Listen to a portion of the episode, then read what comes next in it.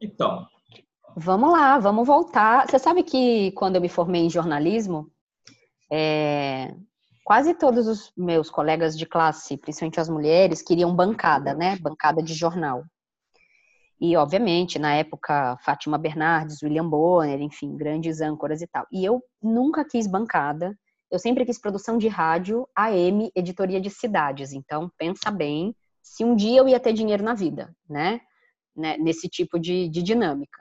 Mas, obviamente, anos depois eu entendi que tem, para mim, tem uma coisa de servir, né? E do serviço que é muito importante, que eu desenvolvi em RH, em, em outras coisas.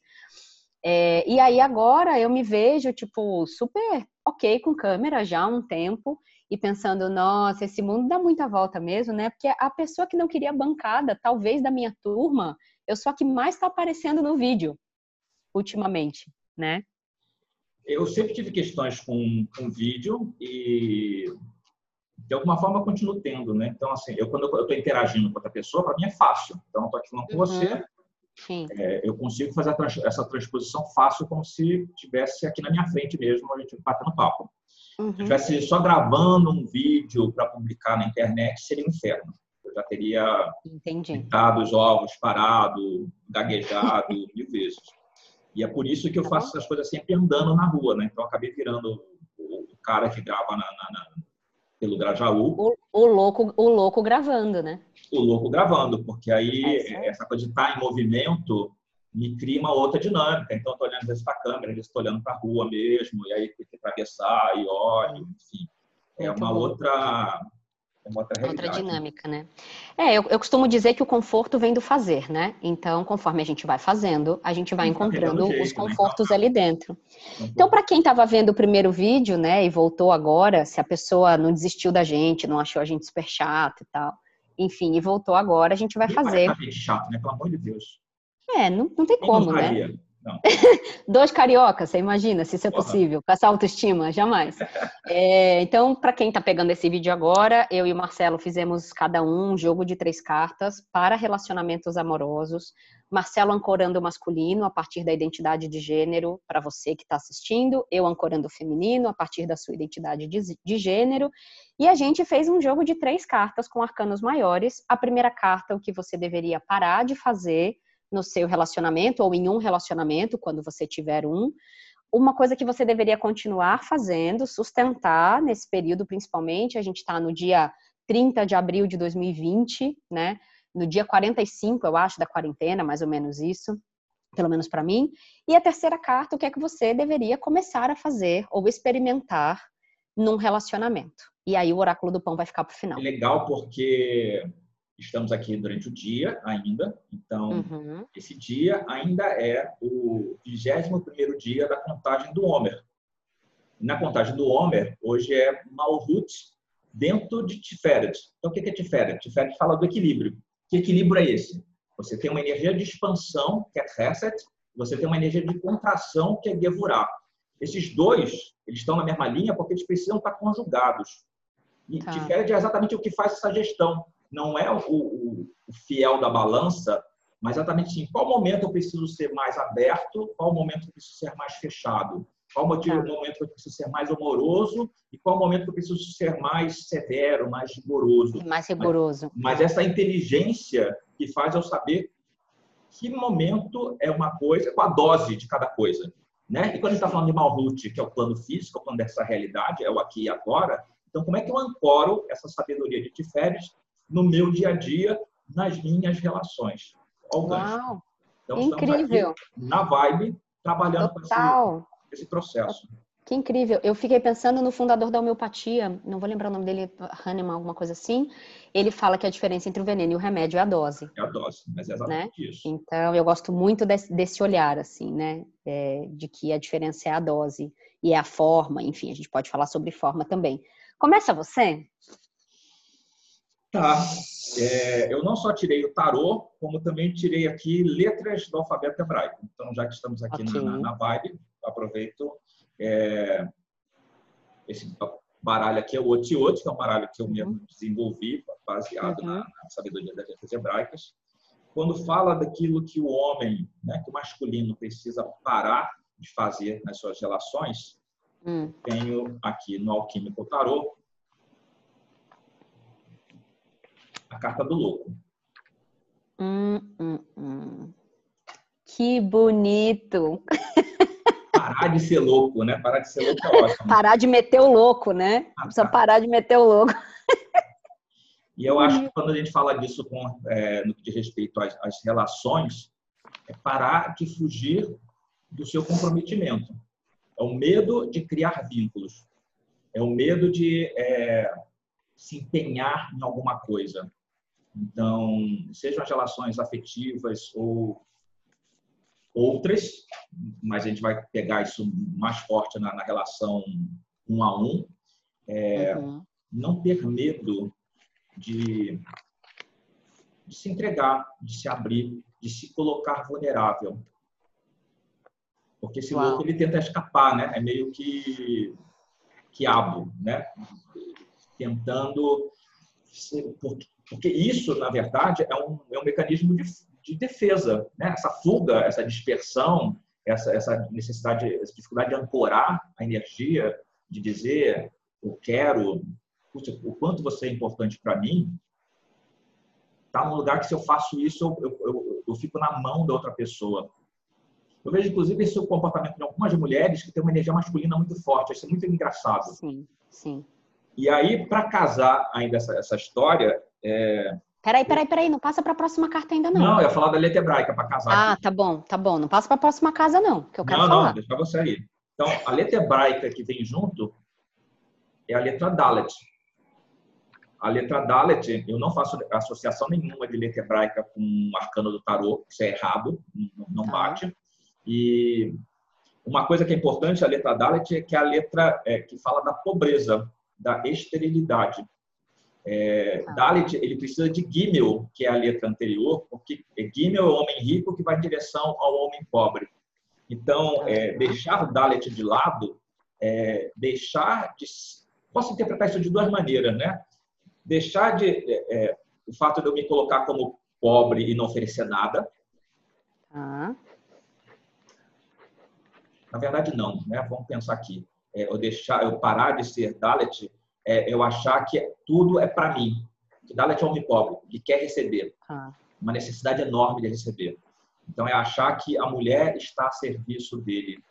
Ou precisa, e, e, esse estar a serviço pode ter vários graus, né? Desde o mais tosco de achar que a mulher é empregada, ou num ruim, mas um pouquinho melhor, é, é no lugar que eu não tomo uma atitude, que eu fico esperando que o outro diga que me ama, que o outro diga que e eu fico só numa atitude de receber aquele amor. Muito bom. É muito bom. E sei lá, acho que eu tô com vontade de ir falando cada casa feminina e masculina para fazer esse ping-pong, assim, né? Porque se eu te contar o que eu tenho aqui, você não acredita. Mas enquanto você estava falando do louco, me vieram algumas imagens, assim, Sim. né? É... A imagem do, dessa construção masculina de que o homem tem um instinto, o homem pensa com a cabeça de baixo, o homem tem necessidades e que o feminino é ensinado a atender né? É, é... né? Eu quero ser livre, né? Porque tem muita Isso, né? eu sou, livre, isso, eu faço o que quiser. Isso, é essa autorização da liberdade para o homem, né? E essa negação da liberdade para a mulher, né? Só para a gente ficar nessa dicotomia aqui.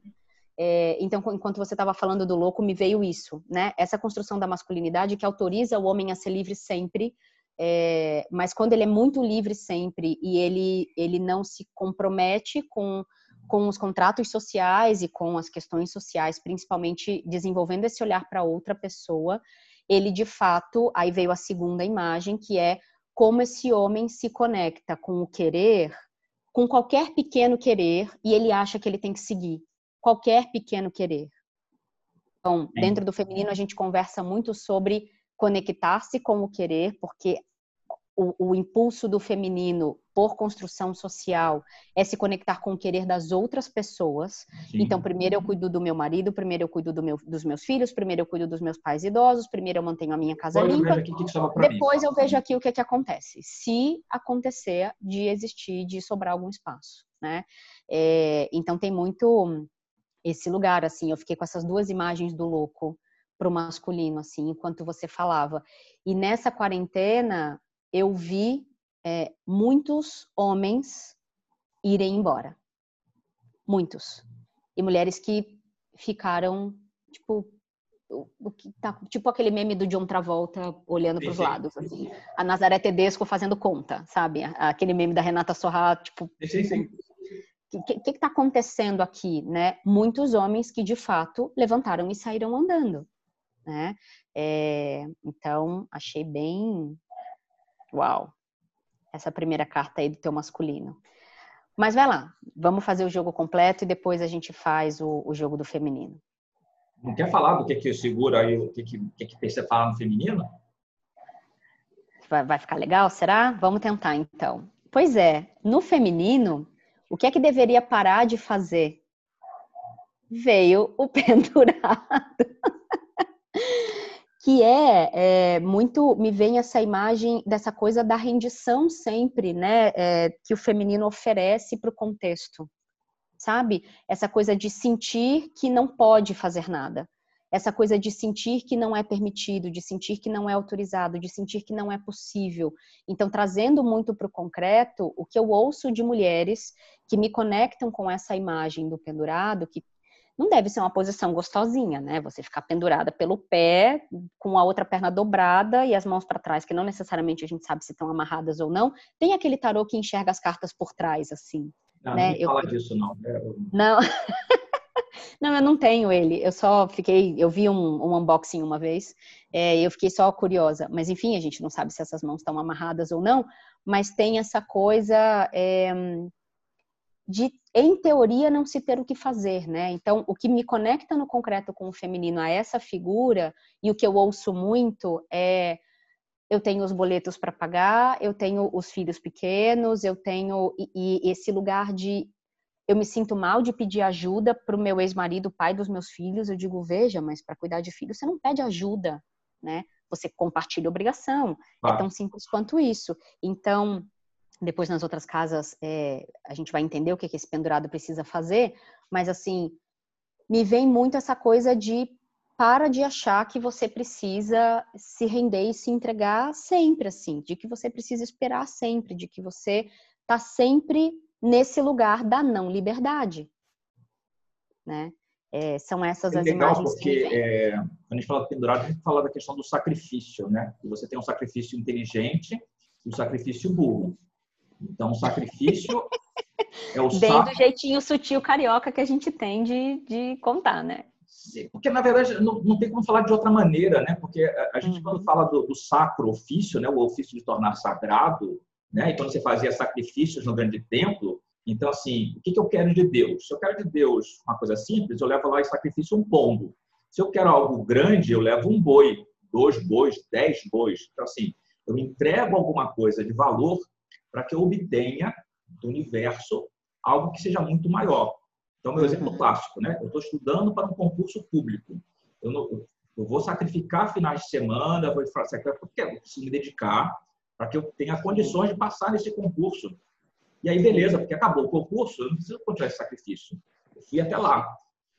O sacrifício ele é burro quando eu não tenho nada de volta, quando o que eu tenho de volta é muito pequeno com relação ao esforço que eu fiz, ou quando ele não tem validade. Eu vou ficar eternamente me sacrificando por alguma pessoa ou alguma situação e eu vou ficar preso nesse lugar, porque você acaba virando um refém, que é uma outra leitura Sim. do, do, do Sim, né? E aí você usou uma palavra renúncia, e aí eu com as minhas conexões malucas, né?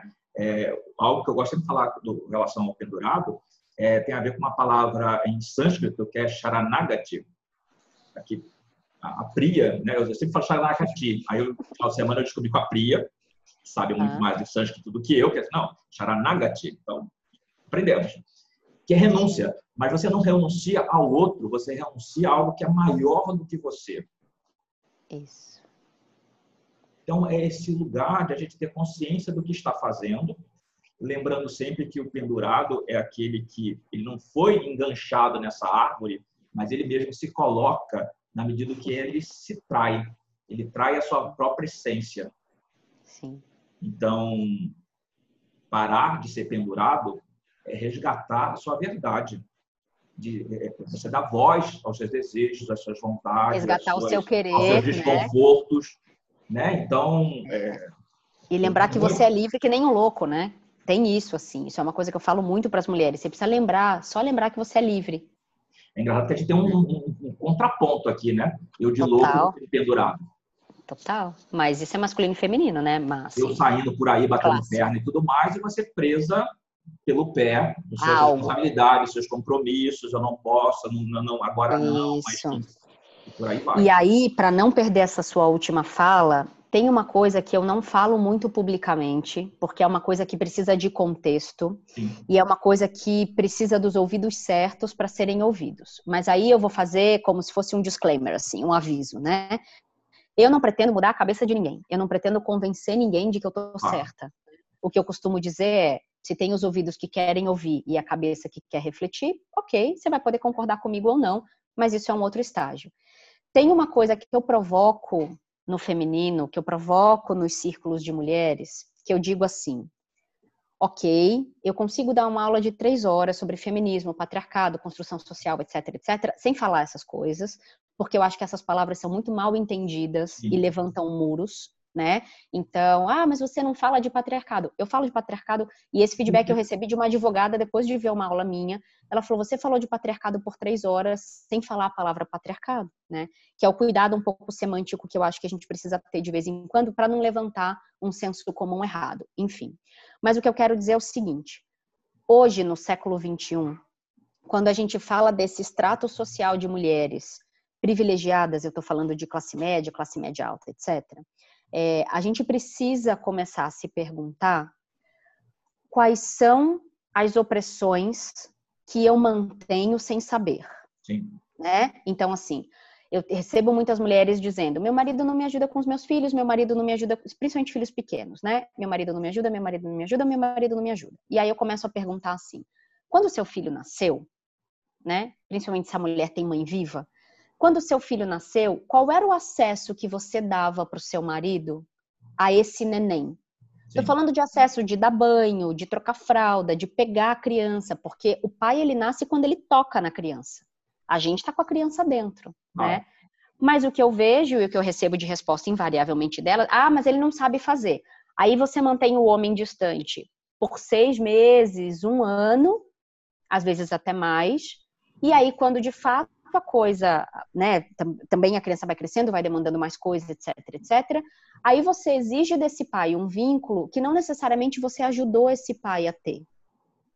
Então, esse tipo de coisa, esse tipo de narrativa, né, situações em, em, em, local de trabalho, relações com família, etc., a gente também precisa começar no século XXI, com os recursos que a gente tem, com a informação que a gente tem, a dar, um, dar dois passos para trás, assim, e falar: ok, eu fui oprimida de várias maneiras, tem uma série de, de razões que apenas são. São boas, são ruins, não me importa. O que é que eu continuo sustentando ainda? Né? E aí, só para terminar essa fala e, e, e né, fazer o gancho da constelação, que eu não me aguento, você sabe disso, é, muitas vezes esse feminino tá pendurado porque está honrando um sistema, está a serviço de um suposto reequilíbrio de um sistema familiar e tem alguma coisa muito mais forte nessa consciência, enfim, de grupo, né, de clã, agora a gente chama de consciência espiritual, na metodologia Hellinger, puxando esse pé, que não deixa esse pé sair. E aí, essa, esse feminino experi, experiencia a boa consciência de se manter pendurado para continuar sendo amada por esse sistema e para pertencer a esse sistema e não experiencia o que a gente chama de má consciência, que no fundo é algo bom, de dizer não, isso aqui eu corto e tem jeitos de cortar. Só com a cabeça é muito difícil, porque essa força motriz é muito grande, a força de sistema geralmente é muito grande. Só com a cabeça é difícil, mas tem outras ferramentas para executar o processo, né? E, e, e instalar esse impulso. Enfim. É importante que a gente busque ajuda, né? Acho que esse é o principal, porque às vezes a gente não sabe fazer isso sozinho. Então, procure ajuda de um terapeuta, de um grupo de mulheres, ou qualquer Sim. lugar que possa te dar Psiquiatra, psicólogo, psicanalista, né? As, as profissões talvez mais institucionalizadas também. É isso aí. Que devemos dar continuidade. Uau! Quero ver para esse masculino. Esse masculino precisa continuar a trabalhar com o seu feminino. Mentira! Que... que coisa mais linda! Eu acho que tem um, um, Ainda que você tenha muita gente bronca, e é, provavelmente essas pessoas broncas não estão assistindo a gente, então. tá tudo aí... bem. Não, é... Eu não acredito que saiu uma imperatriz nessa casa. Mas é, eu acho que é esse lugar, né, de reconhecer que você tem uma energia feminina também, né? Eu quando dou aula e falo, por exemplo, de reis e rainhas nos arcanos da corte, ou mesmo da imperatriz, do imperador, falando dos arcanos maiores, eu falo sempre que não se trata, né, às vezes as pessoas assim, ah, imperatriz, a mulher, imperador, é o homem, ou rei. Não, ele está falando do masculino e do feminino. Então, é uhum. é importante que, é, eu acho que tem muita gente que está reconhecendo essa força feminina em si, Sim. E aí é, é, todo esse trabalho né, que as pessoas se permitem chorar, que as pessoas permitem se abrir, se vulnerabilizar, essa coisa toda. E, e continua, né? Faz isso mesmo. Sim. Porque aqueles que são broncos, né? Então, é, tem uma, uma, uma, uma, história que rolou no, no Facebook, que eu não sei exatamente aonde, talvez no Rio, que aí é, o cara parou numa farmácia assim, ah, eu tenho, eu preciso de máscara. Você tem máscara? Assim, não tem máscara. Você, puta, mas não tem nada de máscara. O cara assim, ah, tem, mas tem rosa. O cara assim, pô, então tem. Aí disse, não, mas é rosa. Assim, cara, amigo, eu preciso de máscara. Foda-se, né? Me dá a máscara. e aí pegou a máscara e comprou a máscara. Nisso chegou um cara e perguntou assim, tem máscara? Aí o cara assim, só tem rosa. Aí o sujeito assim, porra, mas aí tu me fode. Então, isso deve ser coisa do Rio, né? E foi é, embora. Assim, esse cara vai morrer porque ele não botou uma máscara rosa. Quer dizer, não morra, Nossa, por favor, né? Mas tipo assim. Imagem tá boa, tá... hein? Porque ele não tem, né? Eu não, eu não posso usar uma máscara rosa. É. É, que imagem boa. E você sabe que quando você levantou essa imperatriz e me, me subiu até um calor assim, é, do ponto de vista concreto, quando a gente fala de feminino e masculino em palestras, em cursos, etc., eu gosto muito de trazer o que são atributos do feminino, supostamente ancorados na energia Sim. feminina, e o que são atributos ancorados na energia masculina. E quando a gente fala desse masculino que precisa acessar o feminino, você cita o acesso à emoção, que sim, sim. pela construção da masculinidade a gente tira isso deles, né? É, de vocês, deles, né? Olha eu, de vocês. a gente vai esquecendo de vocês. É, e quando a gente fala de acessar atributo feminino, a gente fala principalmente dos atributos de compartilhamento, dos atributos de passividade no bom sentido do receber, né? Do acolhimento, desse espaço vazio, onde algo pode ser gerado, onde algo pode ser feito, né? A gente fala do ouvir, que também exige um lugar vazio para que essa palavra chegue. A gente fala do estar disponível, a gente fala do servir, a gente fala do cuidar, né? Então, basicamente, atributos femininos têm a ver com esse ser que simplesmente existe, ele não precisa estar ancorado num fazer, e esse é um grande aprendizado para mim, porque eu sou muito fazedora, né? E essa chave começou a mudar quando, eu, quando é, é, me disseram isso, as minhas professoras é, na formação do feminino me disseram isso, a Tássia Sol, é, e eu fui acessando esse saber, e esse olhar que olha para o outro, assim, que existe. E isso na constelação também é, é, é uma chave para muita coisa, né? Eu, eu vejo você, quando eu vejo você, eu te incluo. Você Sim. existe, né? É, e esse cuidado que você tem com o outro. Então, se para o outro. Tem um livrinho muito simples que chama As Cinco Linguagens do Amor, que várias clientes minhas eu já dei para elas lerem e tal, mas basicamente você faz um testezinho para saber o que, que é importante para você como alfabeto. Importante para você é tempo de qualidade, a pessoa te dá um tempo de qualidade. Importante para você são palavras de afirmação, são presentes. O que, que é importante para você, para você sentir que você está sendo amada, né? Então o feminino vai olhar muito para isso. O que é que é importante para esse outro, para esse cuidado com o outro, para o outro se sentir amado, né? Que bom que isso saiu na sustentação do masculino. Fiquei muito feliz. E é legal porque a letra hebraica que saiu, saiu a letra Beit. A letra Beit é a letra do Shabat. E o Shabat também é o, o casamento do divino com a sua Sherinah, né? Então não deixa de ser esse casamento com o feminino. Uau! Uau! quando a gente fala do, do Shabat, que é, né, começa na sexta-noite e vai até sábado ao fim do dia, uhum. é o casamento eterno que se junta com, com a Sherinah e é, é, toda semana a gente comemora esse, esse casamento, dessa, vou estraçalhar aqui com, com judeus, né, mas esse Shiv Shakti. Sim. Né? Então, Sim. de uma maneira judaica de ser, Sim. a gente está falando do, do, dessa união, né? Eu adoro, né?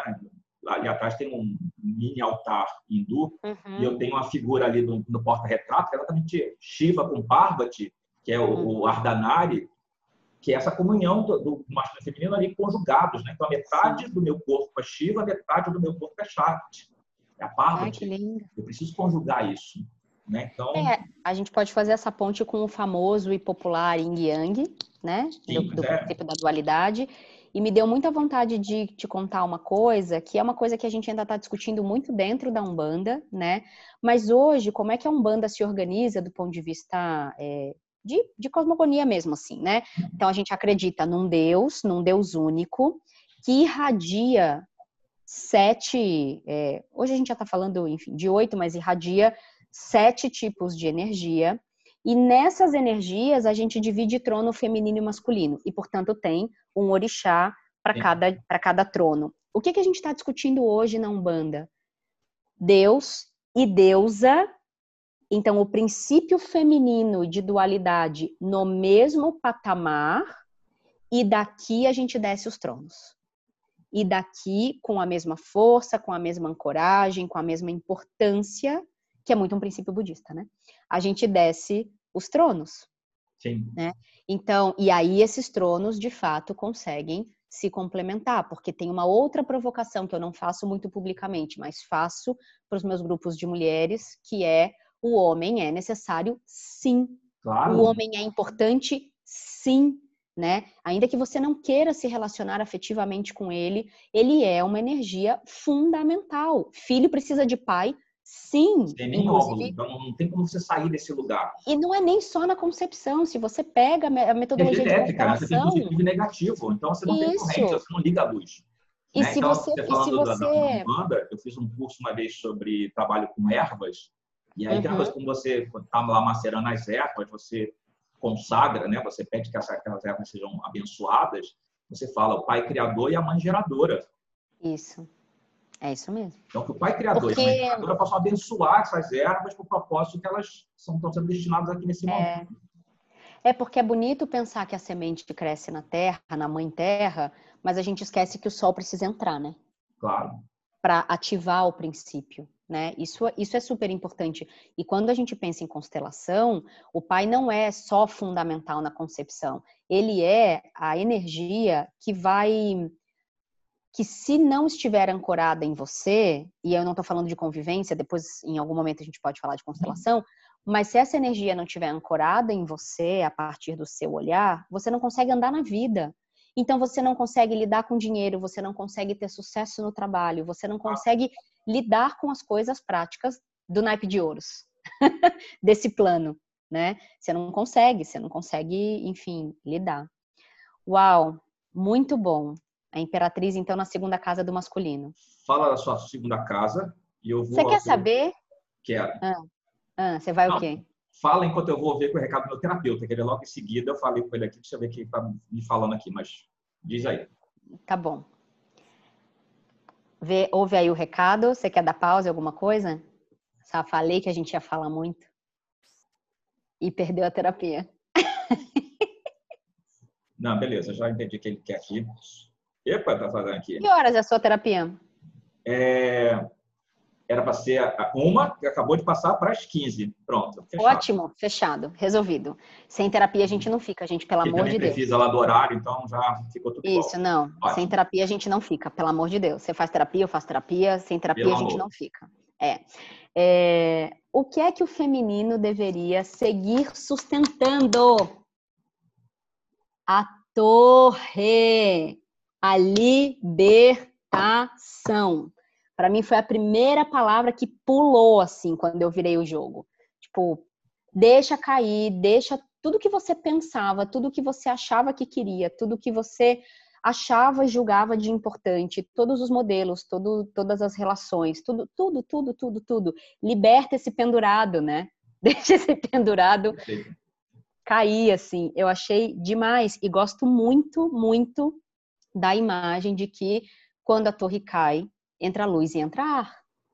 Né? Eu, tenho, eu tenho é. uma visão super bacana da, da torre. Não vou eu amo a carta da torre aqui com isso, mas é, eu acho extremamente importante, porque eu digo o seguinte: é, a torre não é um, um, um, prédio vazio que você ocupou. É quando você falou sobre não. se libertar das crenças e valores, é isso, né? Porque é um terreno em branco, limpo. Eu erigi isso. E né? eu vou botando um tijolinho de cada vez. Aí eu vou, segunda coluna, segunda. Então, cada tijolo desse são as minhas experiências, as minhas crenças, os meus condicionamentos. E eu fico encapsulado nesse lugar. Em algum momento o universo diz assim, Ana, está na hora de crescer. Aí você assim, não, mas não dá, né? Esse aqui é meu tijolo dobrado, né? Não dá para fazer um puxadinho aqui. Assim, não, esse é teu problema, é para já. Aí vem aquele raio e rasga de ponta a ponta. Eu gosto de falar que é, torre é 16, eu tenho 1 mais 6, que é 7. Então, assim, a torre está caindo, pega o carro e vaza. Distancia e não olha para trás para não virar uma estátua de sal. Sim. Então, a torre é, é um momento de que desestrutura, você fica uhum. sem chão, pode ser tudo isso, mas quando a torre vem, ela vem porque aquela estrutura não te sustenta mais. Então ela precisa Sim. ruir. Sim. E do exemplo que você deu, tem um rabino que eu gosto muito, Newton Bonder, o autor do Alma e Moral, Sim. e ele tem uma frase, inclusive na Alma e Moral, lá da que, que tem a Clarice Nisquier aqui no teatro em São Paulo há muitos Sim. anos, já vi várias vezes. É, é, tem uma frase que diz: nenhum lugar é amplo para sempre. A barriga deixa de ser ampla e a gente tem que nascer, empregos ficam pequenos, relações ficam pequenas, casas ficam pequenas, né? Nenhum lugar é amplo para sempre, principalmente se você decide uma jornada de autodesenvolvimento, né? Acho que Eu isso é importante. para você depois um texto. Quem está ouvindo aqui pode procurar na, na internet é, palestra do Pathwork. E aí você uhum. tem palestra 183, que é o significado espiritual da crise. Crise é a cara da torre, Sim, o significado total. da crise fala o quê? Exatamente que a vida é para ser o tempo inteiro mutável. Recriada. Então, roda da fortuna, né? Então, é, o tempo total. todo é impermanência. Já dizia Buda e Lulu Santos, né? Nada superado, já foi um dia, tudo passa. Tá, e é, e é isso. Ah, Lulu Santos, um, um profeta mago. Gosto. Exato, né? Então, é. A ruptura acontece quando a gente cristaliza. Então a gente está tão engessado, está tão enrijecido nos nossos valores, nossas crenças, naquele lugar que eu não abro mão. E aí uhum. tem um uhum. momento que quebra. É. E quebrar é necessário. É necessário que você se sinta sem chão. E aí eu, eu tenho uma, uma, aluna que perguntou uma vez para mim assim: ah, mas não dá para guardar um tijolinho de lembrança? Eu falei assim, cara, isso é tipo o filme da múmia. Tipo, se o cara entrou na pirâmide, resolveu pegar um, um artefato e fica amaldiçoado pro resto da vida. Então, assim, da múmia, é ótimo. Não pega nada, deixa, né? Se afasta. Então, é. se você está no seu prédio corporativo e toca o alarme de incêndio, você dirige para a porta de, de, saída e busca segurança. Ah, não, mas estou três horas trabalhando aqui nessa planilha em Excel, deixa eu salvar é, deixa eu... no pendrive. Não, mas pera, deixa eu... Cara, vai eu pensei a mesma coisa, deixa eu salvar esse Excel. Excel faz parte do trauma. É, então, torre. É. Vou fazer uma viagem aqui agora, que me veio também, que me pulou muito. Na Umbanda a gente tem um orixá, inclusive, que é o meu orixá de frente, que é a Yansan, é a dona do raio do vento, Sim. né?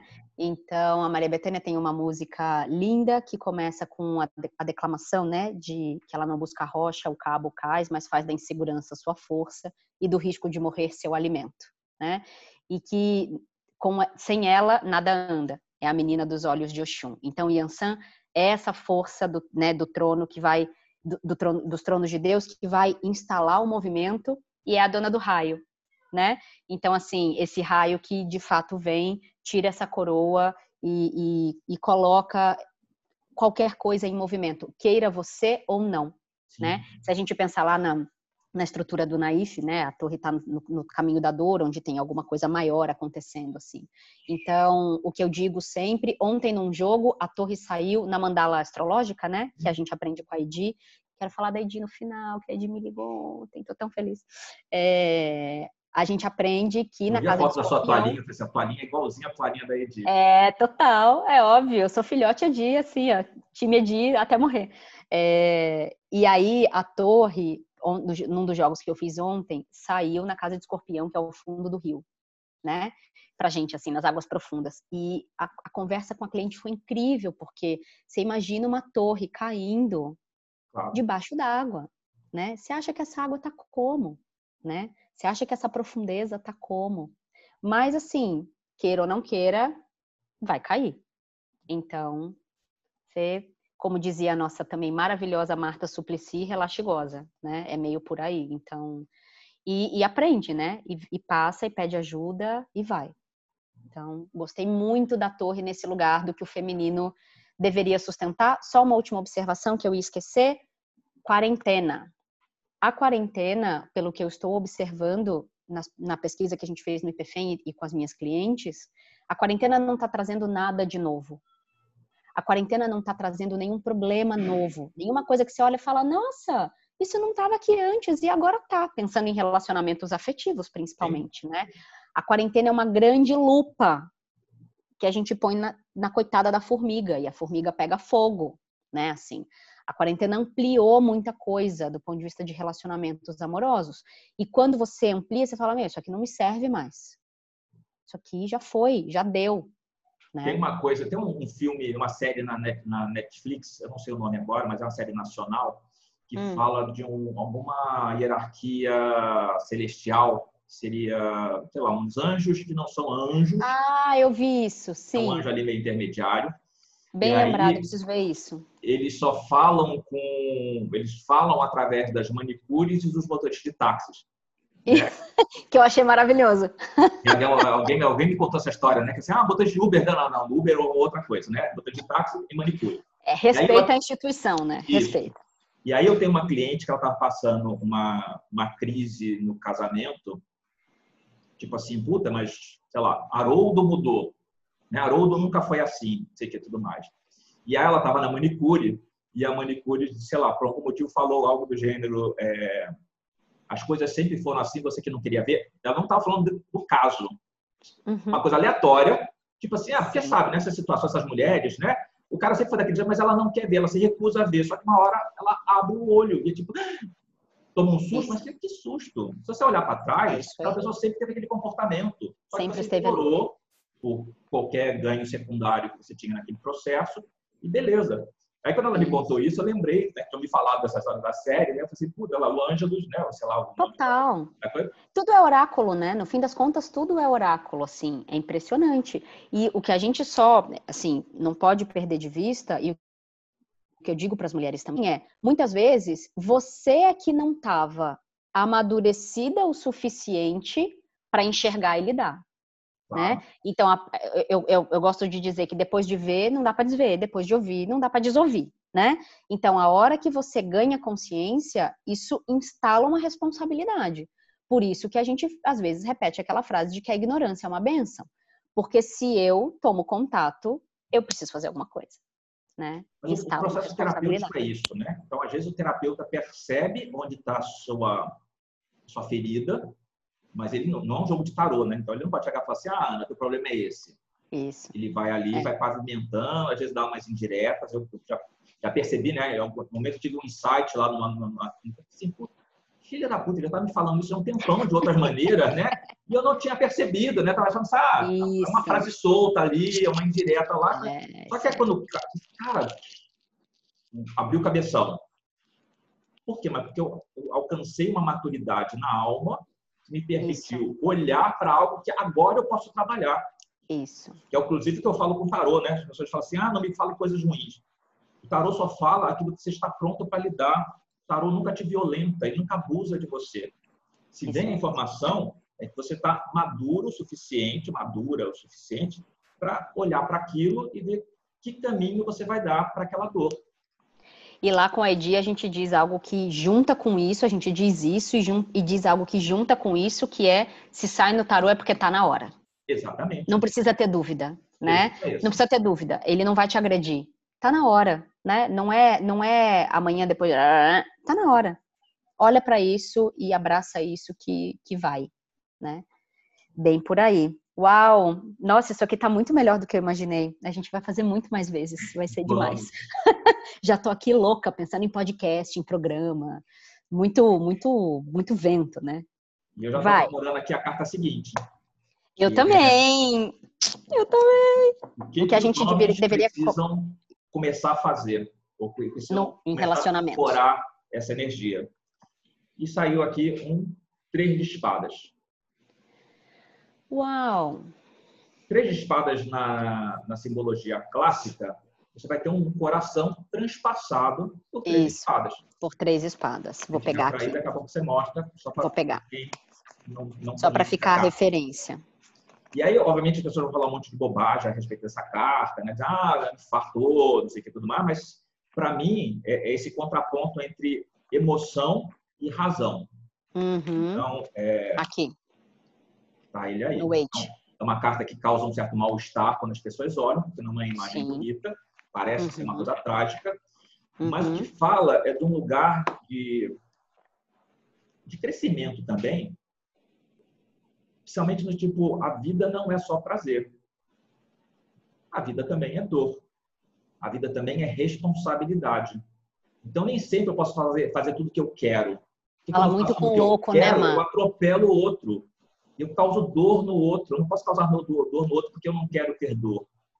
Então, é uma coisa meio de trazer responsabilidade para essa espada que fura o coração, é, é esse trabalho, né? Então, o que, eu estou fazendo aqui? Tem uma coisa bacana, né? Porque, assim, no budismo, eu fazendo minhas conexões malucas, né? Então, no budismo você não tem os dez mandamentos, mas você tem cinco preceitos básicos que você meio que assume.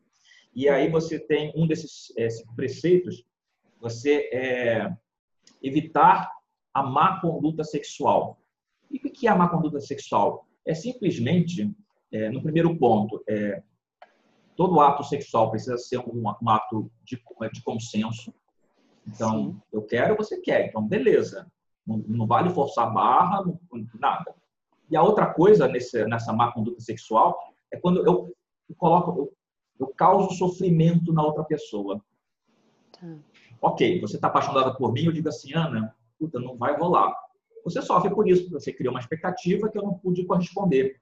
Sim. Isso é inevitável, mas o que é sacana e que muita gente faz é simplesmente é, é nutrir, às vezes, alguma coisa, nutrir o sofrimento do outro, você alimentar esse sofrimento, porque eu estou pensando só no meu ganho.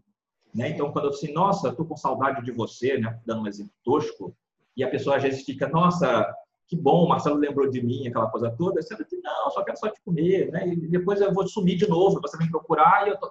Então, trazer essa consciência, né? Essa consciência de que Uau. eu preciso ser responsável pela dor do outro, dentro do que é possível ser responsável, claro. Uhum. E estar tá pronto para o fato que, assim, às vezes o caminho vai ser difícil. Relacionamento é uma coisa complicada. Uhum. E aí eu não posso simplesmente, porque o relacionamento não tá bom, eu caio fora. Tipo assim, ah, tipo, tabuleiro de xadrez, né? Eu empurro as peças, tipo, vou jogar com outra pessoa. Uhum. A gente precisa lidar também com esses lugares onde eu não sei exatamente o que eu estou sentindo, eu não sei o que, que o outro está sentindo a meu respeito. Uhum. Lidar com esse desconforto, lidar com esse medo, com essa insegurança, com... faz parte da jogada. Sim. E aí, é é bacana porque a letra hebraica que saiu, saiu a letra Tave. Hum. A letra Tave, ela fala de uma finalização. É um, dizem que o Tave é um, é um selo de garantia do, do, eterno, né? Então, quando Deus, quando, quando traz para o mundo material, ele deu aquela, tipo, ok, está liberado, né? Quando você olha na árvore da vida, e eu trabalho com a árvore da vida luriana, só tem um caminho que liga o mundo material com a outra, o restante da árvore, né? E a letra Tave está uhum. exatamente nesse lugar aqui. Que interessante. Então, não por acaso Tavi rege a Lua. É, eu ia falar isso, a Lua muito feminino, né? né? Então, de novo, né? Então, trabalhar com esse lado da sensibilidade, da, da, da, da, graça, né? Que é, é o atributo emocional Sim. aqui. Sim. Mas, principalmente, essa questão de, tipo, vamos ancorar, vamos, vamos nos colocar presentes Porque aí volta lá pro louco, né? Aquela coisa que, ah, fui sair. Isso, eu, não, eu ia dizer, esse, esse Três de Espadas está falando com o louco, né? Ele está dando um recado para o louco, é muito interessante. Eu li na, na carta, quando você levantou, tá escrito boca embaixo. Sim. E me veio uma imagem, mas eu queria pedir só, se você eh, puder, né, quiser, fala um pouquinho dessa palavra que tem aí, porque eu queria dividir depois a imagem que me veio, quando eu li isso para o masculino. Porque quando a gente fala da boca, a gente fala assim, você tem uma, uma, a letra P, que na verdade fala da boca que fala. E aí é exatamente essa coisa, a boca que fala é a boca que cria. Mas essa, essa boca exatamente fala da, da alimentação, daquilo que ah. você se comunica né, com, ah. com, o outro. Né? Então, esse, ah. esse passo, pedaço final aqui para completar o processo, uhum. sabe, o, o, quem tem boca vai a Roma. Sim é um pouco Sim. por aí, né? Mas, é, tá. A imagem que me né? veio, é, não, a imagem que me veio é, foi um pedido de intimidade. Porque tem aquela coisa clássica de que é, prostituta não beija na boca porque é muito íntimo. Sim. Né? É, e quando eu li boca para o masculino, eu puxou um fio assim, não só pessoal, mas das experiências que eu toco, né? É, que entram em contato essa dificuldade do homem de beijar na boca, né? E de beijar na boca sem necessariamente ter uma finalidade sexual, também conhecida como penetração, porque para o masculino é muito reto assim o, o sentido, Sim. né? E essa ausência de intimidade se não tem finalidade sexual, isso faz muita falta para o feminino, né? Então olhar. Uma casada por anos e aí casada por anos, boa parte desse período numa situação de casamento ruim. Uhum. E quando ela separou, numa consulta, ela contou que assim, Marcelo, a gente não se beijava. A gente não se beijava Isso. nem quando transava. Aí para mim ficou uma coisa muito tipo, como assim, né? Como é que você pode é ter, conviver com alguém, transar com alguém e não beijar na boca, aquela coisa automática, né? A primeira coisa que você busca é a Isso. boca, né? Não. Em teoria, não. É, não. Posso te contar que não. É. não, né? Então, e, e, essa, e esse descolamento, né, do que é intimidade, do que é sexo. Porque a intimidade ela pode acontecer em muitos outros lugares, em muitas outras esferas, né? Inclusive corporais. E aí, o Tantra, não o Tantra que a gente pratica no Ocidente, né? Mas o Tantra como filosofia mesmo, oriental e tal, é, é, muito baseado nisso, né? Então, que intimidade é essa, que é muito maior e muito mais ampla, de muito mais exploração do que efetivamente o contato de, de penetração, né, masculino e feminino. E aí, quando você levantou a carta e veio boca, me veio, vamos começar a beijar na boca, galera? masculina, por favor, né? E entende, e tem um episódio de Friends que é ótimo, assim, elas ensinando os lugares do corpo pro Chandler, né? E aí é, é muito é engraçado, mas é também é triste, né? Que o homem não, não esteja nessa atenção do feminino, que daí a gente volta para a imperatriz. E é, é, mais complicado, inclusive, porque você sabe que muitas mulheres também estão nesse lugar meio esquisito, então, mesmo o homem que está buscando uma desconstrução, ele muitas vezes ele vai encontrar com uma mulher que está ainda no velho padrão. Super resistente, sim. Então, quando esse homem às vezes quer chegar e quer olhar nos olhos, parar mais tempo num beijo na boca ou qualquer coisa assim do gênero, assim, tipo assim, mas a que que você veio? Não tem pegada, né? Você fala assim, ah, não tem pegada. É, é isso mesmo é... que acontece. Eu já, isso foi matéria, inclusive, de uma mentoria lá do Papo de Homem, e, sei lá, acho que uma semana atrás eu ouvi de novo essa, essa história, do tipo, ah, quando o homem está fazendo sexo oral na mulher, o pau amolece. Deveria falar pau? É pau, ponto. Então, assim, o ah, cara. Tá, por quê? Porque ele está no foco ali. Então, assim, ele não precisa ficar com o pau o tempo todo duro. E ela fica. Isso. Por que, que você não está de pau duro? Cara, eu tô aqui Isso. trabalhando aqui embaixo, tá? Tá olhando? Tá percebendo que eu tô, engajado em outra coisa? Quando eu subir, de novo ele vai e volta. Mas ela assim, não, você você, tá você não está gostando, você não está comigo. E você perdeu o interesse. Mais, você, você deve e aí tem esse lugar também de uma falta de entendimento de como é que as coisas funcionam, né? Então, isso mesmo. A mulher já tem dificuldade de reconhecer o próprio corpo. Algumas já estão assim, nossa, já me conheço, então eu já me masturbo, né? Porque falar hoje de mulheres Sim. que se masturbam é uma, quase uma coisa revolucionária, porque há algum tempo Sim, atrás isso era é. impensável. Então ainda hoje, é. assim, não. beleza, eu sou solteira, eu tenho um vibrador em casa, tenho, sei que, ou me manipulo, eu sei que vou fazer isso, eu sei que posso, uhum. posso dar prazer. Isso é uma coisa muito recente, né? Sim. O homem já cresce nesse lugar e cresce nesse lugar errado, porque a, a masturbação masculina é uma masturbação burra e que não, não, não, não proporciona o, que poder, o potencial que poderia tá. ser. É, e ele quer reproduzir na relação em geral com o feminino o que ele tem na, na experiência solo, né? Assim, também tem isso. Sim, e, e todos os modelos culturais. O homem, né? Então não é a maneira que o homem não conhece o corpo da mulher, a mulher também não, não se preocupa com esse, o, o, corpo do homem, porque ela acha também que aí ela, ah, porque o homem vive da pornografia. Mas muitas mulheres, quando vão transar, também querem fazer algo performático. Também assim, ah, eu quero que ele ache que eu sou incrível, que eu sou. Não, ou esperam que ele faça, né? Porque esse também é o modelo que a gente tem, que é o modelo sexual uhum. americano, né? Ok, muito bem, muito bom. Manda você aí. Você quer saber a minha terceira carta? O que, que as Vai mulheres lá. precisam começar a fazer, sustentar? O imperador. Eita. Então, sai a imperatriz para você e sai o imperador para mim. E a hora que eu virei esse imperador, eu pensei, graças a Deus, porque é, é, é, isso também está nos meus lugares de provocação em grupos de mulheres, né? Quando eu virei esse imperador, a primeira frase que me veio foi: conquiste o seu reino. Foi a primeira coisa que veio, né? Conquiste o seu reino, seja a dona do seu reino. E no mundo que a gente vive, não dá para ser só dono, dona de um reino sem borda. Ah. Né? Precisa de borda, precisa de clareza, precisa de razão, precisa de, olha, até aqui dá para ir, a partir daqui não dá para ir, isso funciona, isso não funciona.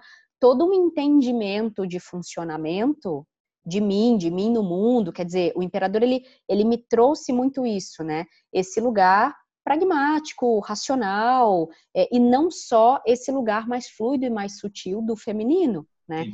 E a minha provocação para grupos de mulheres é manipura, chakra do estômago, plexo solar, Sim. né?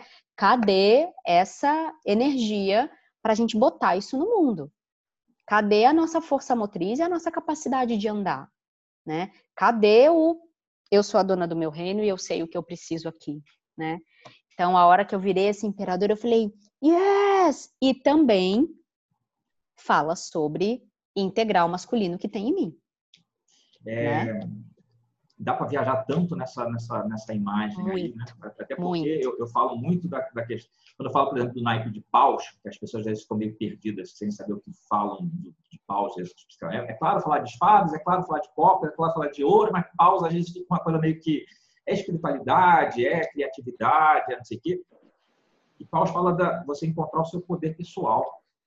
Porque uhum. o Paus, na verdade, é o cetro. Então, lá nos tempos antigos, o, o, o cara da o líder da tribo, ele carregava um bastão, porque assim, você olha lá, o chefe é aquele lá, porque o cara está carregando o bastão. Uhum. E quando você fala da figura do, do imperador, você fala dessa pessoa que sabe manipular o seu cetro e manipula o seu cetro com autoridade. Sim. Ele não, ele não tem medo de mostrar o seu cetro. E aí, é, no meu jeito delicado de ser, eu, eu, muitas vezes eu falo tanto, do, principalmente no naipe de pau, que é preciso colocar o pau na mesa, ainda que você não tenha um. Uhum. Porque, tipo assim, tá, mas o que, Nesse que eu quero? sentido. É isso aí. É isso aí. Sabe, no, no mínimo, a gente precisa articular o que, que você quer e o que eu não quero e como é que a gente Sim. lida com isso. Sim. Mas, é, mas precisa verbalizar e precisa ter aí Paulo também fala de ter coragem. Sim. Tem uma certa ousadia de assim, não, mas eu não gostei. Não, mas eu não quero. Que aí, de novo, né? É o imperador nessa postura que conversa com aquele pendurado que precisa ser Total, tratado. exatamente. Sai de um lugar exatamente. de impotência para reconhecer o meu Pro trono. Total. Ele é libertado por essa torre, dentro dessa torre tem um imperador, né? Que, Cara, eu adoro fazer isso. Eu digo, a torre é um Kinder Ovo. Quando você é, abre, um presentinho. E aí, é, dentro, então, dentro dessa torre tem maior e menor, né? Então, talvez tenha a torre, a carta de baixo é que ela liberta. Quando ela desmorona, isso. o que estava lá dentro guardado, que precisa agora, opa, ganhar o espaço? É isso aí. A torre pra mim é... para libertar esse imperador. Total, total. E esse imperador é, tem um exercício aqui para o feminino, alguns, né? É, que também aparecem muito em círculos de mulheres. A reconciliação com o masculino. Isso é uma coisa que a gente fala muito, né?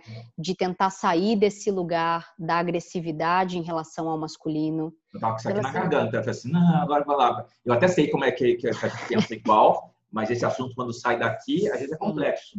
Sim, né? Assim, ah, sim. mas precisa passar por essa fase? Precisa. precisa. É a narrativa que serve para cada. É, é, pra, eu costumo dizer que é contexto que cabe no contexto, né? Eu costumo dizer que, às vezes, sim, essa agressividade ela está a serviço de algo, mas a mesma provocação que eu fiz lá no pendurado, eu faço aqui. O quanto a gente não sustenta esse lugar de agressividade, muito mais porque ou foi o jeito que a gente aprendeu, ou porque a gente quer trocar o lugar do opressor. Isso, e eu digo sempre, cuidado para não inverterem o lugar do opressor a, a, intenção não é passar a oprimir o masculino, né? E eu me basto e você não serve para nada e agora eu vou então te submeter. Porque a minha questão não é nem o, o, o discurso para fora, né? Mas a partir do momento que eu começo a combater esse masculino que se apresenta para mim, eu estou combatendo o meu masculino interno. Também, então eu sufoco esse esse homem que sempre me, me, me abusou, me contou de lado, blá, blá, blá, blá. E ok, porque essas coisas existiram e eu trago essa, essa, essa marca, eu trago, né? As mulheres sim, tragam sim. essa marca. Sim. Mas eu tenho que olhar para o masculino que está em mim. Sim. Porque se eu começo a achar que o masculino inteiro não presta, eu também estou matando o meu masculino. Sim, e não deixando florescer, né? Tem uma coisa que é assim, todas essas dores que a gente sente, que a gente acessa no sistema feminino, elas são muito genuínas, né? Muito genuínas. Elas vêm de lugares muito profundos, do ponto de vista de sistema familiar, do ponto de vista de né, sistema, enfim, humano de uma maneira geral, nesse plano. É, mas esse imperador, o grande, a outra grande provocação que eu faço é o quanto a gente, e aí eu, eu também posso falar tudo que eu falo, eu falo também por mim, né? Obviamente como porta-voz e como pessoa que vive tudo isso. É, o quanto às vezes eu levanto esse imperador de um jeito cortador de cabeças. Então precisa, de novo, a diferença entre o veneno e o remédio e a dose, né? Então, a minha decisão de trabalhar com o feminino nasceu muitos anos atrás de não de, de, estar cansada de sustentar um lugar masculino. Por natureza, eu sou muito masculina, com atributos masculinos, Sim. de objetividade, de rapidez, de, enfim, de praticidade, de pragmatismo, de ceticismo, blá, blá, blá, blá. Isso me levou para um lugar de de atuação muito masculina no mundo, né? Que me levou a ser executiva, internacional, blá, blá, blá, e chegou uma hora que eu olhei e falei, eu não quero mais sustentar esse lugar, né? Não quero mais ter é, essa narrativa, falar por esse alfabeto, ter essa gramática, enfim. Mas eu também não cabia no que eu achava que era o feminino, do ponto de vista de estereótipo, né? Então, ainda bem que encontrei pessoas, e a Anitta Gomes é uma delas, assim, a, a minha grande referência, que me fez entender que tudo cabe no feminino. Mas hoje eu recebo dois grandes tipos de mulheres em consultório. A mulher que não tem o plexo solar, não tem o manipura para, então não tem esse imperador e é difícil desenvolver esse imperador, porque daí a gente vai, vai tropeçar num monte de obstáculo e a mulher que é imperador chegar para você, vão chegar com, com, sei lá, mais de 30. Sim, a princípio é uma, sim. É uma vida inteira que você foi, você foi construída para não sim, ter esse lugar, a princípio, voz. Sim. Então... E de um sistema familiar, na maioria das vezes, das três últimas gerações, muito machucado. Machucado, abandonado, humilhado, excluído, pela maneira como os relacionamentos se davam, vamos falar dos séculos só 19 e 20, para ficar no, né, nesse último tiro de gerações, assim. É, e o segundo grande grupo são mulheres muito imperador, muito, que assumem todo o controle de tudo e tem dois perigos aí. O primeiro é o da arrogância, do tipo, ninguém sabe fazer nada, sou eu que tenho que fazer, e aí eu me sobrecarrego porque obviamente ninguém me ajuda e tem esse cansaço. E o segundo é eu mais enfraqueço do que fortaleço, porque quando eu tiro de você a oportunidade de fazer alguma coisa, eu tiro de você a oportunidade de aprender. Né? É, eu então... tenho dois então exemplos clássicos, né? Uma eu comparo muito com uma rainha de paus, porque às vezes a rainha de paus ela é, ela é tão independente que ela não abre espaço para o outro. Isso. Ela reclama, né? Ah, porque não tem. Isso. Ah, você não permite que outros se aproximem. Isso, isso mesmo. Então, isso é um não problema. tem porque você também não deixa, né? Pois é, então, que lugar é esse? Ah, mas aí, uhum. tá querendo que eu seja mulherzinha? Não, porque, de novo, esse mulherzinha também... É, que estereótipo é esse, né? muito ruim, né? Não é isso que você está falando. Isso. Mas só uhum. de permitir que o outro... Eu gosto muito de falar da coisa da dança, né? Então, eu estou fazendo... Sim. Agora estamos todos parados, né? Mas eu estou aprendendo forró no Mova, aqui no Rio de Janeiro, com o... Tem escapou o nome dele, desculpe. Mas é... ele, ele, ele tem um forró desconstruído, e eu digo que é um uhum. forró desconstruído místico-filosófico, porque, na verdade, nesse lugar, né, nessa dança de, que é o Ian, e nesse lugar a gente não, não tem essa coisa que o homem leva. Qualquer um tá. leva. E o que, que precisa, tá. qual é a importância? Quando eu estou com a minha parceira, e aí tem outra coisa legal, né? Porque lá, na maioria das vezes, você tem mais mulher do que homem, mas lá também, tá tipo assim, não tem frescura. Quando você está dançando com uma menina e te troca, e quando você troca, tem um cara do seu lado, dance com o cara. Porque provavelmente tem uma menina dançando com uma menina. Então, tipo assim, aprenda. Tá tudo bem. Isso. E aí as tá. pessoas dançam, homem com homem às vezes, ah, trocou, e, então beleza. Mas o detalhe, e aí, obviamente, quando o homem come dança, ainda é um lugar de muito É sempre esquisito, sim. Porque você não sabe quem está levando quem, aquela coisa toda. E assim, tipo, fala, não, não, me toca muito, não chega muito perto. Uhum. Beleza? Não, na, é, é um processo que a gente tem que passar. Agora, quando você está dançando ali na bolsa, está com, com, com a mulher, a primeira coisa que ele fala, sente a música. Deixa a música passar por você. E agora entre em contato com essa pessoa que está na sua frente. Sabe? Sim. Coração com coração. Sim. E começa a dançar com ela. E ele até fala assim: ah, se, se não fez a conexão, vê que sai, dá uma coisa e volta. Ah, no, no tá. dois vai dar mais uma pirueta aqui, mais. E aí, opa, agora a gente encontrou. E quando encontra, essa condução é natural. E se de repente se a mulher resolver te dar uma volta, ela vai pegar, vai tipo, e você gira com ela. Ou se ela quiser conduzir um passo, então assim, algumas mulheres vão lá estudar com ele, tipo assim, eu quero aprender a conduzir, porque em lugar nenhum que eu vou, eu aprendo a conduzir, porque tem um homem que me conduz. Tá. E eu já ouvi mulher falando assim, ah, isso não me deixa de colocar, porque eu prefiro que o homem me conduza. Isso, isso. Então, a gente tem de tudo nesse mundo. Nossa, né? a gente podia gravar um vídeo de uma hora só para conversar sobre isso, porque é, tenho sentimentos muito ambíguos a respeito. Eu gosto muito, mas também não gosto muito e tenho argumentos para tudo, assim. É curioso isso, Mas né? é legal porque, assim, para mim, é aí por isso que eu digo que é místico filosófico, porque ele está falando da dança, ele explica Sim. ela para dança, e eu fico pensando nisso na vida como um todo. Total. Como é que eu entro em contato com o outro, e às vezes eu conduzo, às vezes eu me deixo conduzir. E tá tudo Sim. bem, e os dois se divertem, porque o objetivo Sim. da dança é que os dois curtam. Sim, total. Então, como é que é isso? Como é que, que ritmo é esse que está tocando? Né? É uma pensando... valsa, é um bolero, é um forró? É... Então, já tem algum tempo já que eu adotei fluxo como Deus. Né? Então, quando eu falo uhum. assim, seguir o fluxo, abraçar o fluxo, uhum. fluxo é, é, o divino. Precisa ter um uhum. nome de uma divindade, é fluxo. Sim. Então, eu estou aqui eu... pensando no slogan de São Paulo, né? Não sou conduzido, conduzo, em latim, né? É, me veio isso assim, engraçado. Tá bom, depois a gente então pode fazer um vídeo só para falar de dança, porque isso eu gostaria muito, porque eu danço, né? Sim. Danço a vida inteira, venho de uma avó que dança, de uma mãe que dança, eu danço. Nunca tinha feito aula e encontrei um professor incrível, porque daí eu queria um pouco mais de técnica para samba de gafieira, porque daí tem uns passos mais marcados e tal. E obviamente, assim, forró é algo que nasce muito natural em mim, morei na Bahia, né? Enfim, Sim. tem várias histórias, dancei muito forró no Rio. E ele, o, o, o Michael é muito engraçado, que ele fala assim: você é muito cremosa dançando forró, mas me dá muito trabalho, ele fala. Porque é, me entregar para a condução dele, sendo a mulher que eu sou, foi muito difícil. Mas foi um aprendizado para a vida, assim, para a vida, né?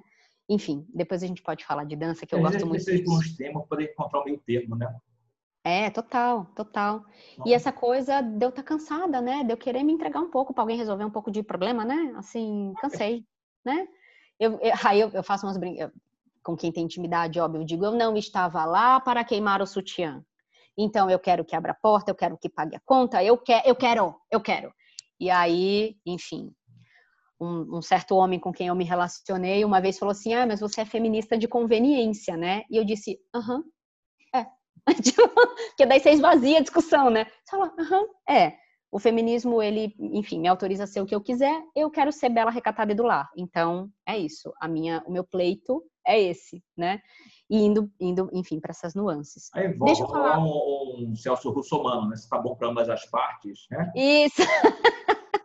Okay. Essa a gente denuncia a idade, hein? Saber essa referência. É, foda. não tem mais muito que esconder, não. É, tipo, foda-se, né? É, tá bom, queria fazer duas considerações finais. Acho que a gente já tá falando quase por uma hora e meia nesse segundo vídeo. É, eu tirei uma. Tem um baralho de constelações sistêmicas que eu gosto muito. Né? Legal. Né?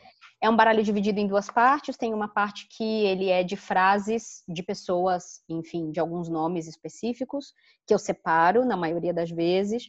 E tem a parte, sim, de falas de constelação, a partir do, dos entendimentos de constelação. E aí eu ancorei e falei, bom, o que que esse feminino, né, precisa acessar sobre relacionamentos? O que, que esse feminino precisa enxergar, precisa ter clareza, precisa incluir? Na constelação a gente fala muito de incluir né? Uhum. Eu tenho raiva. Eu tenho raiva, eu tive raiva, né? E a gente tem uma coisa na constelação que a gente chama de inteligência transgeracional, né? Que inclusive a neurociência, enfim, já está começando a discutir. É, e a gente fala de transferência e dupla transferência, um pouco parecido com os conceitos de psicologia e psicanálise, mas basicamente eu posso herdar também essa raiva de alguém, Sim. e direcionar para alguém que a princípio não seria o objeto dessa raiva desse tamanho. Eu gosto sempre de fazer essa observação no final, porque esse é um princípio espiritual também. Quando fala assim, ai, fizeram amarração para mim, né? Fizeram um trabalho, você fala, gata, não existe amarração que não entre por uma fresta, claro. né? Então, as coisas, elas podem ser amplificadas, mas tinha uma fresta aberta para conectar né? Então não é que aquela coisa não existia em mim e de repente passa a existir, tá certo? Magia, o encosto, tudo que total, acontece depois é porque total. controle uma ressonância. Então...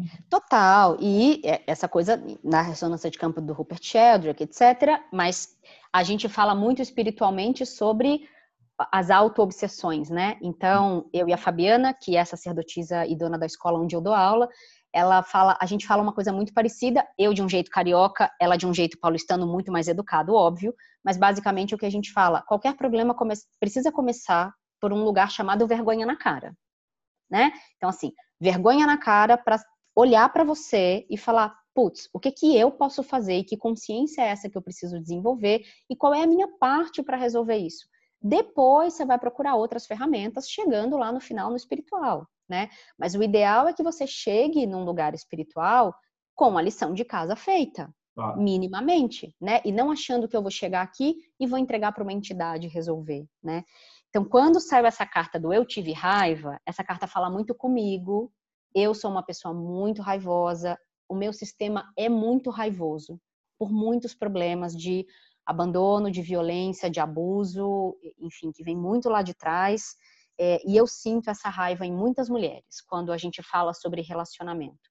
Essa raiva não só do masculino, mas uma raiva de si, de estar pendurada, né? Então, assim, é, fiquei muito mobilizada com essa carta. Tem uma raiva que às vezes nasce da frustração, né? Total. E aí você que você lida com a frustração? Com raiva. Da impotência, né? Da impotência, da, de tudo. Você quer falar alguma coisa sobre isso? É, eu acho que raiva é sempre um assunto complexo. Eu sou no Enneagrama, eu sou um tipo 1. Então, o tipo 1 é aquele que nega a raiva. Eu fazendo terapia, o, o, o Bruno sempre fala, né? Tipo assim, tá, e essa raiva, uhum. cadê? Né? Então, você percebe, né? Pelo Macerta, não sei, mas e... depois você fica claro que tem uma raiva ali que tá coisa. Sim. Mas, às vezes, para uma postura de querer ser certo ou querer ser perfeito, né? Qualquer coisa nesse sentido. Então, por uhum. raiva às vezes é uma coisa feia. E eu, uhum. eu, eu, eu, convivi com muitas pessoas raivosas, né? Então, o fato também de conviver com essas pessoas raivosas me criou um lugar tipo assim, eu não quero ser como essas pessoas. Eu, então, uhum.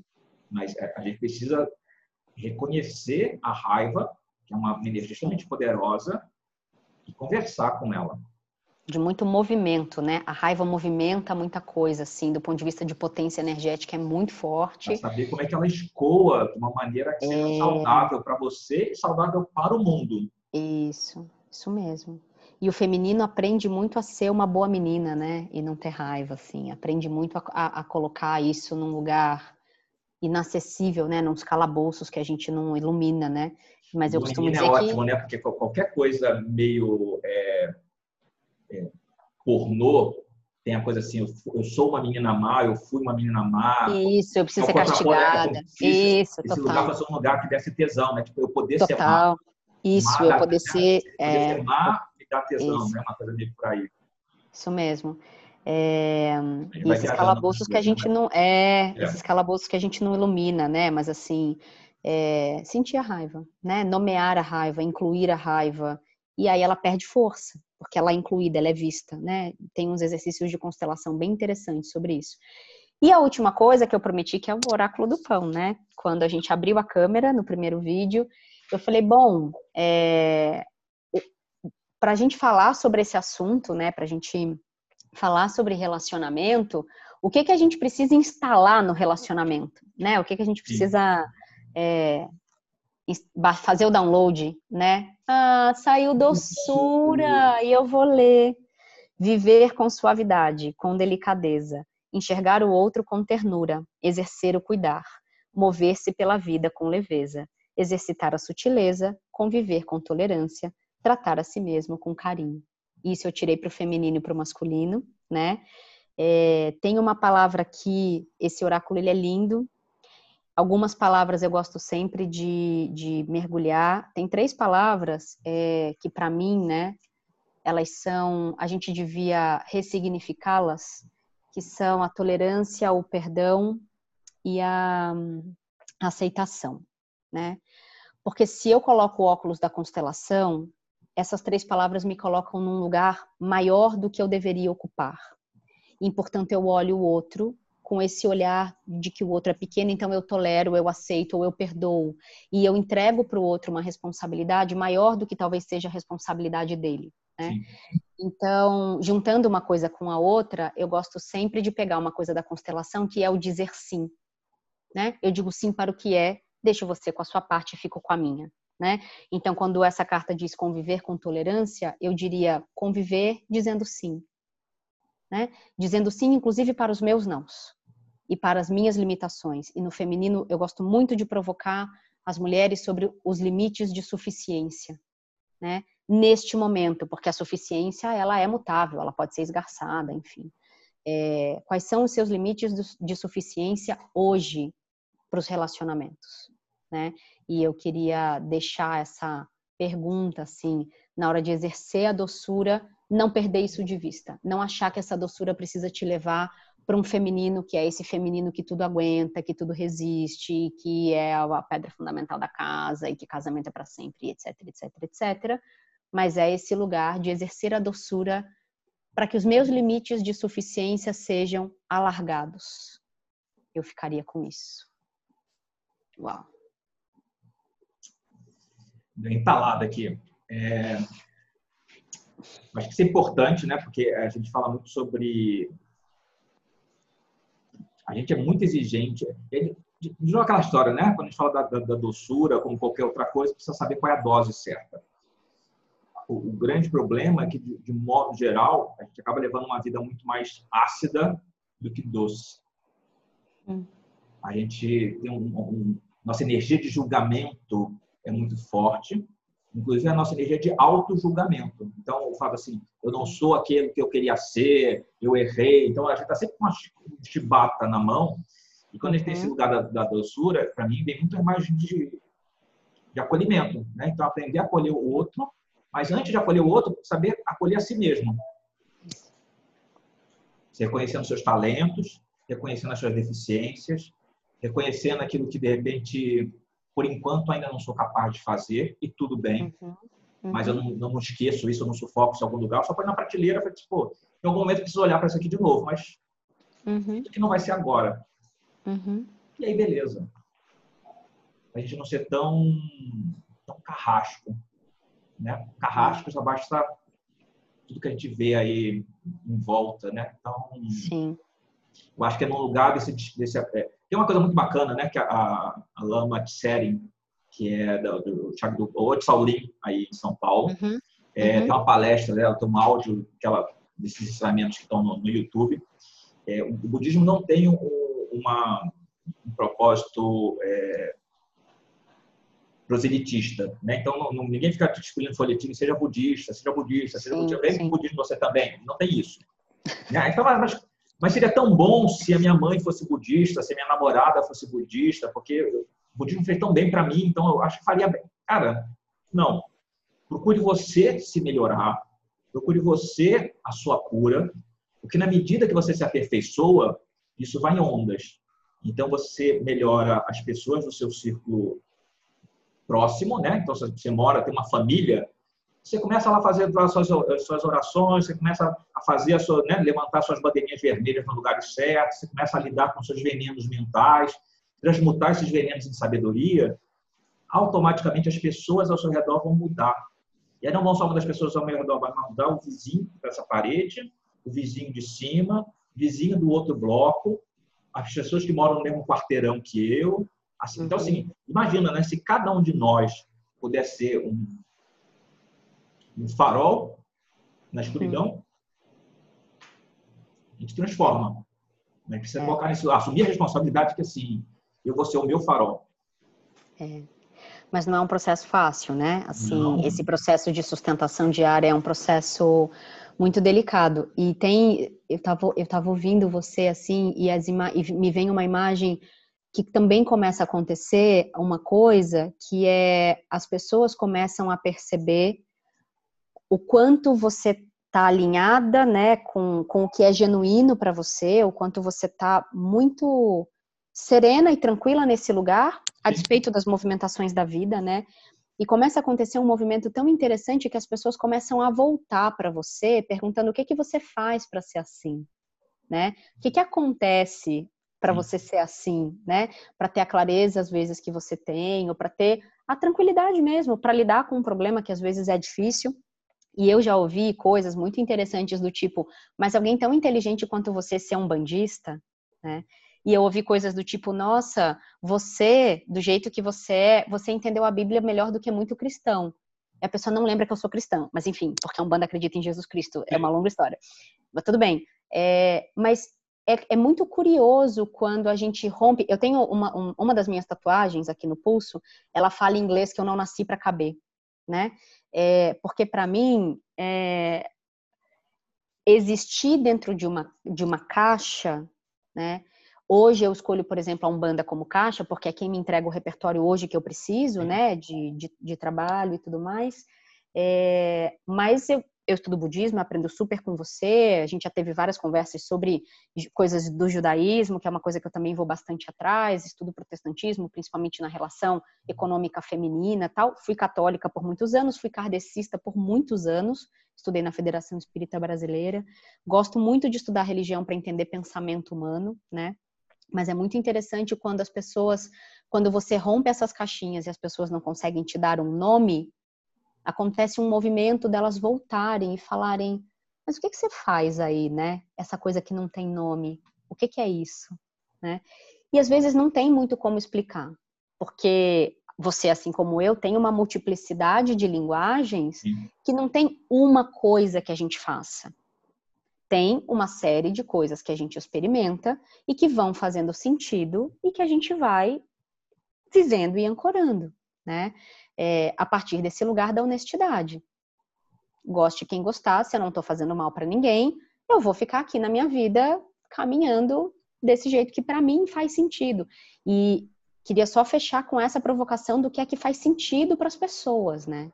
Porque eu, eu recebo muitas mulheres perguntando, mas isso é errado? Sobre qualquer coisa. Ah, eu tô sentindo isso, mas isso é errado? Eu fico me perguntando se é certo ou se é errado, e eu digo, Nessa hora eu sou bem budista, eu digo assim, não tem certo e errado? Tem. Assim, só tem, né?